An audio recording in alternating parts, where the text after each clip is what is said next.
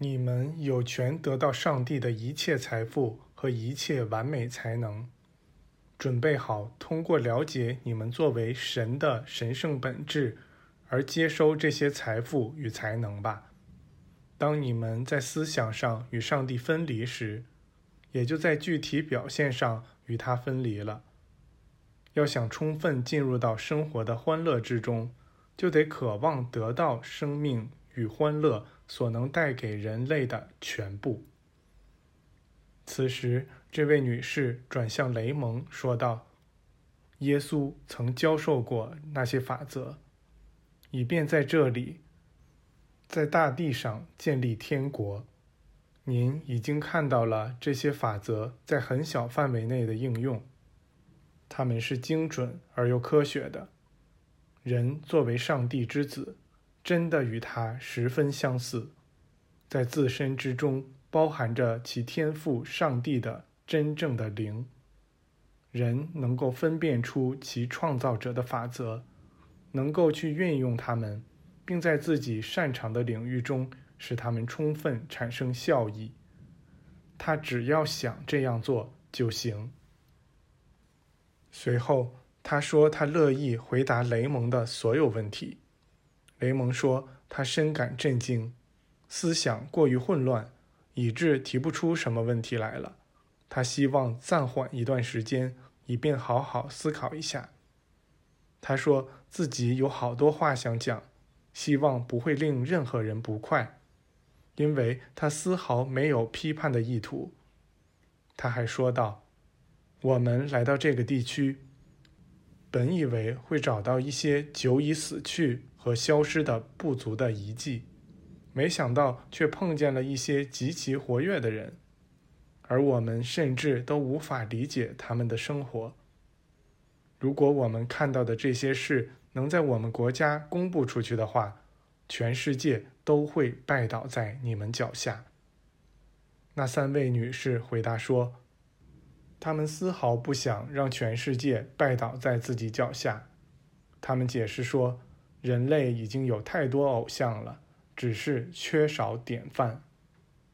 这时，所有访客，除了第一个来敲帐篷门的那位之外，全都站起来说他们必须走了。他们与我们握了手，邀请我们在乐意时去拜访他们，然后他们就消失了。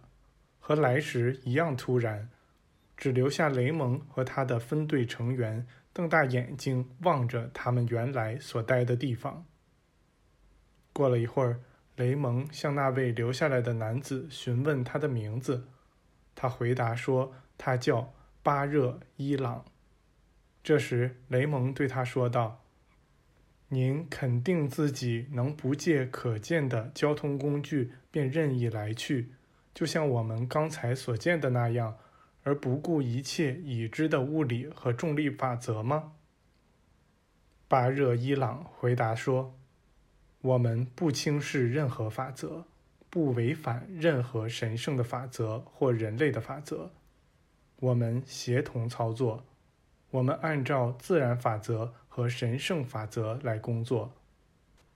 我们所使用的交通工具。”对你们来说是不可见的，但对我们来说却是完全可见的。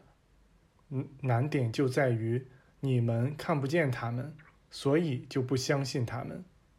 我们看得见它们，相信它们，了解它们，并且能使用它们。来效仿我们吧，开启你们的才智吧。你们很快会发现这些法则和规律是极其精准的。而且能给人类提供很多服务，远远多于你们所借助的那些狭隘法则所提供的服务。对于人类的潜能，你们只了解一点点儿。我们将一直非常乐意尽自己一切所能来协助你们。钱德森解释说：“巴热伊朗此来是为邀请我们在返回出发地时。”去一下他的村子。在一年当中的这个时期，走这段路程用不了一天时间。我们非常高兴地接受了邀请。巴热伊朗表示将陪我们一同前往。